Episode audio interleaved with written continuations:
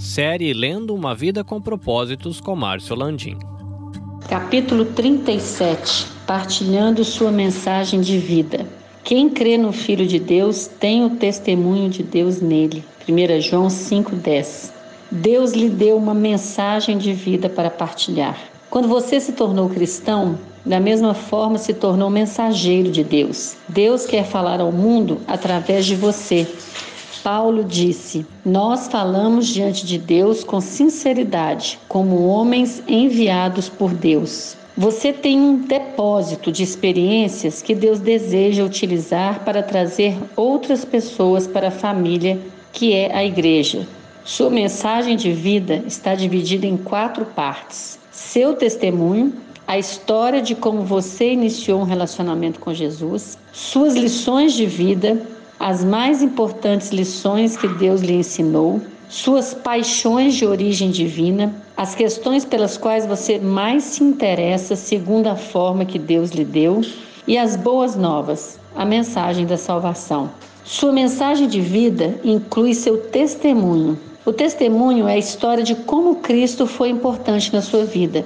Pedro nos diz que fomos escolhidos por Deus para fazer sua obra e falar por ele a fim de dizer aos outros noite e dia a diferença que ele fez para vocês. Esta é a essência do testemunho. Simplesmente partilhar suas experiências pessoais no que diz respeito ao Senhor. Em um tribunal, não se espera que a testemunha debata o caso, comprove a verdade ou insista em determinado veredito. Esse é o trabalho dos advogados. A testemunha simplesmente conta o que lhe aconteceu ou o que viu.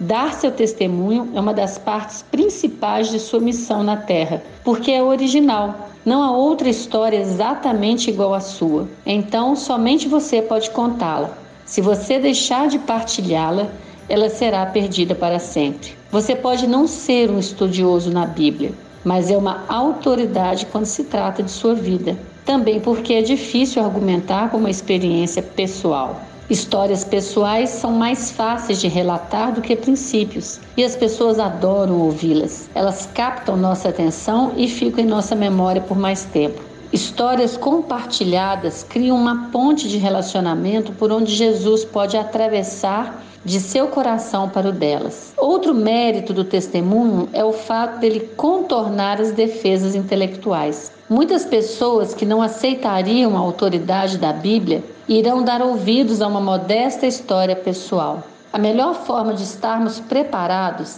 é escrever o nosso testemunho e então decorar os pontos principais. Dividam em quatro partes. Como era minha vida antes de conhecer Jesus? Como percebi que precisava de Jesus e como comprometi minha vida com Jesus. E finalmente, a diferença que Jesus faz na minha vida. Sua mensagem de vida inclui suas lições de vida. A segunda parte de sua mensagem de vida são as verdades que Deus lhe ensinou a partir de suas experiências com Ele. Existem lições e discernimentos que você aprendeu sobre Deus, relacionamentos, problemas, tentações e outros aspectos da vida. Deploravelmente, muitas vezes deixamos de aprender com várias coisas que nos acontecem.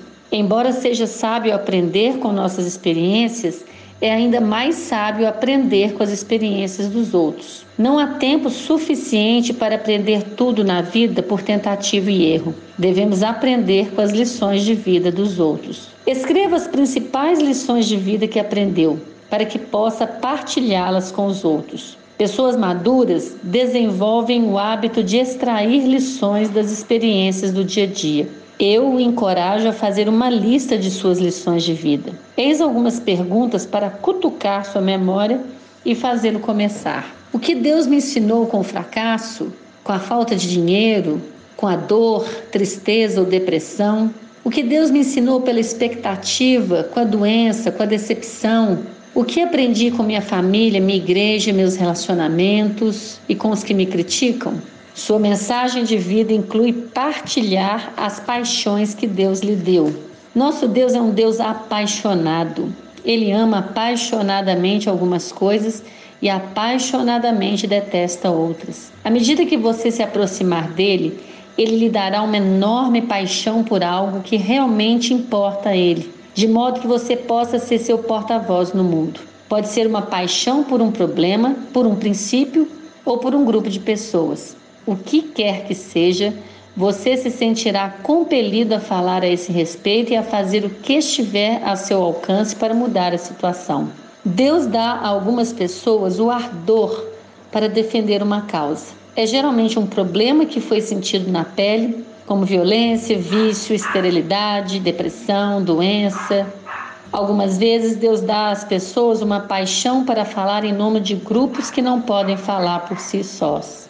Os que ainda não nasceram, os perseguidos, encarcerados, pobres. Deus usa pessoas apaixonadas para impulsionar o seu reino. Ele poderá lhe dar o ardor de começar novas igrejas, fortalecer famílias, financiar traduções da Bíblia ou treinar líderes cristãos. Deus nos dá diferentes paixões para que se concretize tudo o que Ele quer que seja feito no mundo. Sua mensagem de vida inclui as boas novas. O que são as boas novas? Ou Evangelho? No Evangelho é revelada a justiça de Deus, uma justiça que do princípio ao fim é pela fé pois Deus estava em Cristo, reconciliando o mundo consigo mesmo, não levando mais em conta o pecado das pessoas contra ele. Essa é a maravilhosa mensagem que ele nos deu para contar aos outros. As boas notícias são que, quando confiamos na graça de Deus para nos salvar, pelo que foi realizado por Jesus, nossos pecados são perdoados. Passamos a ter um propósito para viver e nos é prometido um futuro lar no céu. Você deve se preocupar com os que não creem, porque Deus se preocupa. O amor não lhe dá outra escolha. A Bíblia diz: no amor não há medo. O amor que é totalmente verdadeiro afasta o medo. Um pai se lançaria para dentro de um prédio em chamas a fim de salvar o filho, porque seu amor por aquele filho é maior que seu medo. Se você tem medo de partilhar o evangelho de Deus com aqueles que estão ao redor, Peça a Deus que encha seu coração de amor por essas pessoas.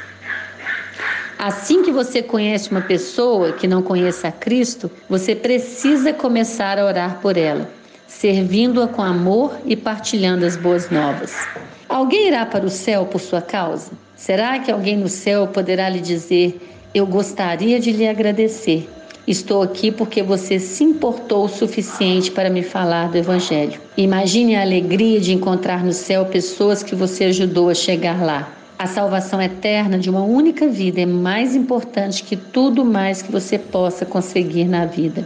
Somente as pessoas irão durar para sempre. Uma pergunta para meditar. Ao refletir sobre minha história pessoal, percebo que ela é mais adequada a essa ou àquela pessoa? com quem Deus gostaria que eu a partilhasse? Deus te abençoe.